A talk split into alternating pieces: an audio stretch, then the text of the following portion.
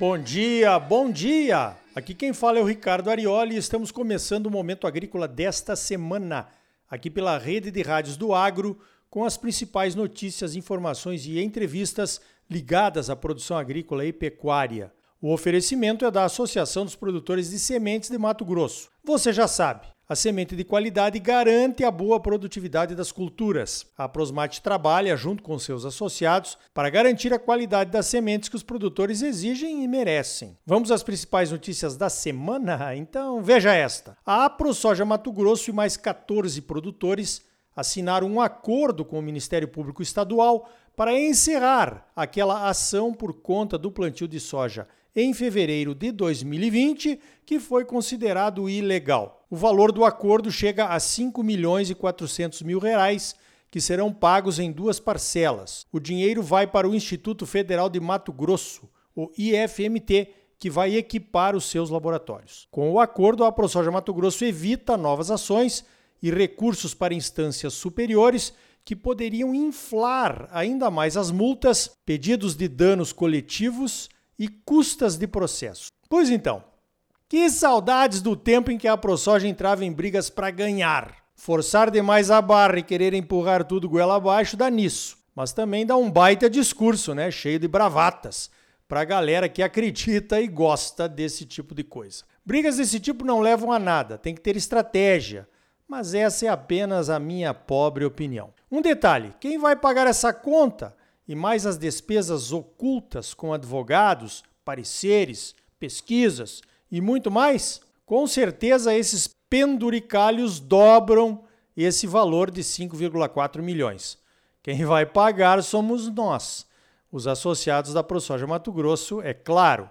Considerando que a ProSoja tem uns 8 mil associados, vai dar uns 700 reais para cada um. Quem tem mais de um associado na mesma família é só multiplicar. Mas fica tranquilo, vem mais chumbo por aí, viu? Uma lástima. Veja esta: aqui em Mato Grosso está acontecendo uma discussão sobre o plantio e a conservação em regiões definidas como áreas úmidas, que pode afetar todo o Brasil. A Secretaria Estadual de Planejamento definiu um zoneamento para essas chamadas áreas úmidas que pode engessar 4 milhões e 100 mil hectares de terras agricultáveis só na região do Araguaia, no leste do estado, na divisa com Goiás e Tocantins. Esse zoneamento das terras úmidas do Araguaia atinge 17 municípios que perderiam muito econômica e socialmente se as restrições de desenvolvimento agropecuário forem aprovadas. É de novo, mais uma vez, aquele jogo de forças que tenta salvar, entre aspas, é claro, o meio ambiente da ocupação pela agropecuária, quando é justamente a agropecuária quem mais ajuda na preservação ambiental do Brasil. Fiquemos de olho. Mato Grosso ainda tem as áreas úmidas da bacia do rio Guaporé, na região oeste, e os rios formadores do Pantanal, no sul do estado. Acho que outros estados devem ficar de olho também. Agora pensa aqui comigo. O que teria sido do antigo Egito, que há milênios garante a sua segurança alimentar, plantando e criando nas áreas úmidas do rio Nilo. Se o Ministério Público, os ambientalistas e algumas secretarias de meio ambiente e ativistas estivessem por lá. Toda semana tem uma insegurança jurídica nova, velha ou requentada contra o agro. E isso parece não vai acabar tão cedo. Veja esta: uma revolução no plantio de cana-de-açúcar pode estar a caminho. Desde sempre, aqui no Brasil, o plantio da cana é feito de forma vegetativa, usando toletes de cana. Esse processo tem alguns inconvenientes. Exige muita mão de obra, os toletes de cana para o plantio são pesados, exigindo transporte de maior custo, e os produtores ainda têm que reservar em torno de 15% da área do canavial para usar como mudas na renovação das áreas de cana. Há muito tempo se pesquisa outras alternativas sem muito sucesso. Agora, o CTC, o famoso Centro de Tecnologia Canavieira, que fica em Piracicaba, lá em São Paulo, anunciou que vai lançar em breve uma nova forma de plantio usando sementes de cana. Essa nova semente é sintética, é produzida usando células de uma planta e encapsulando essas células em forma de sementes, deixando essas sementes prontas para o plantio e em condições de germinar em contato com a umidade do solo. A tecnologia está em fase de registro, ainda sem data para o lançamento.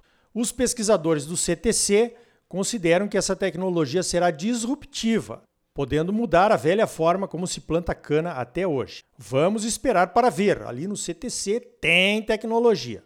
Falando em cana, o relatório de safra da Única mostra que a moagem de cana na segunda quinzena de setembro foi 77% maior do que no mesmo período do ano passado. No acúmulo da safra 23-24, a moagem atingiu 493 milhões de toneladas, as chuvas menos intensas em setembro explicam esses números, pois o pessoal conseguiu trabalhar mais na colheita agora do que no ano passado. Segundo a Conab, o Brasil vai colher 8 milhões e 288 mil hectares de cana nesta safra, de um total de 9 milhões 850 mil hectares de área total.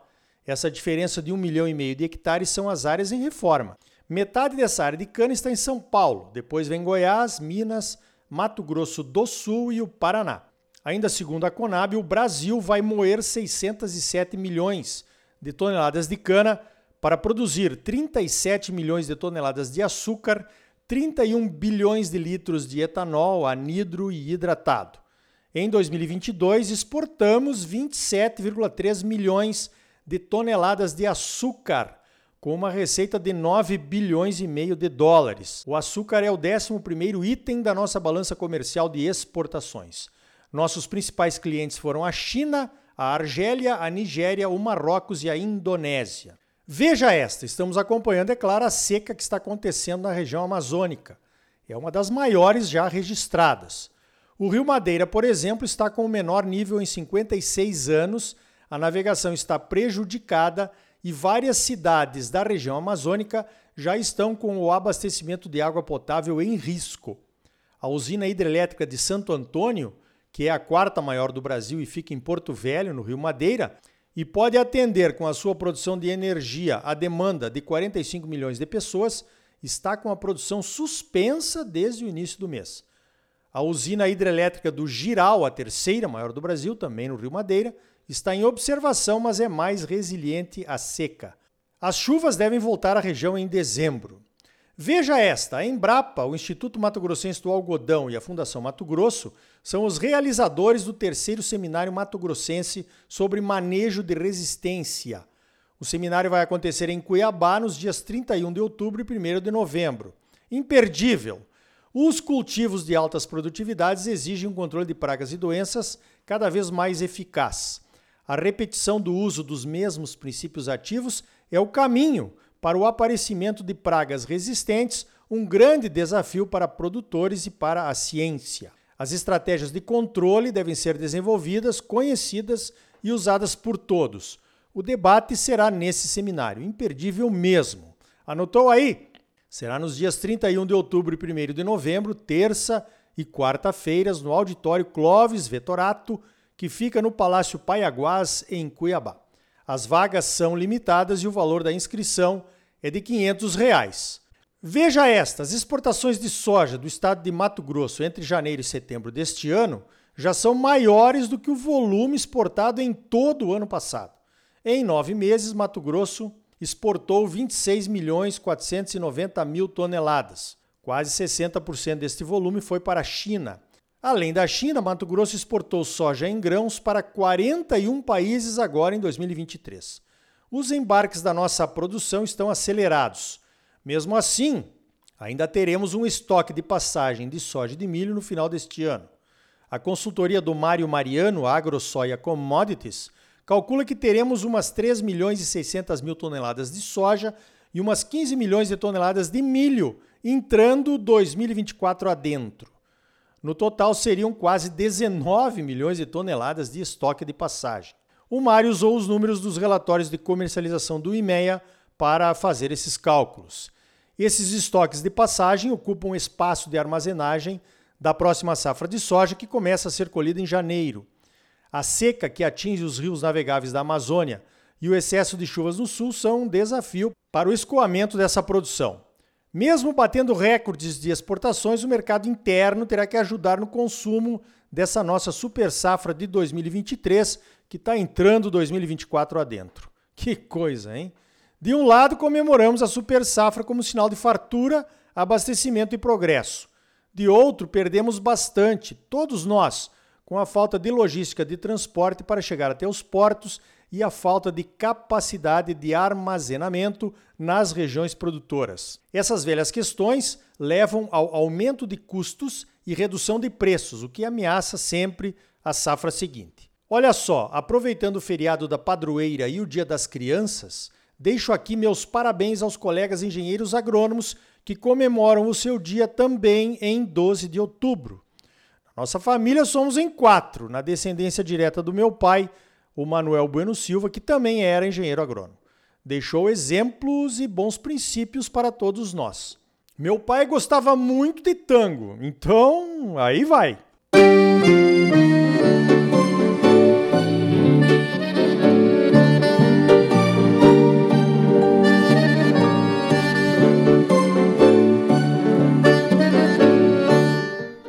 No próximo bloco, mais notícias comentadas para você. E ainda hoje, a inovação no AgriHub, agora sob nova direção.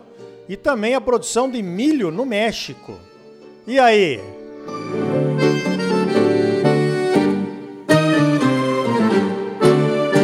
Tá bom ou não tá? É claro que tá bom, você só merece o melhor. Então não saia daí. Voltamos em seguida com mais momento agrícola para você num oferecimento da Associação dos Produtores de Sementes de Mato Grosso. A Prosmate trabalha junto com seus associados para garantir a qualidade das sementes que os produtores exigem e merecem. Fique aí com mais um pouquinho do La Comparsita e voltamos já com mais momento agrícola para você.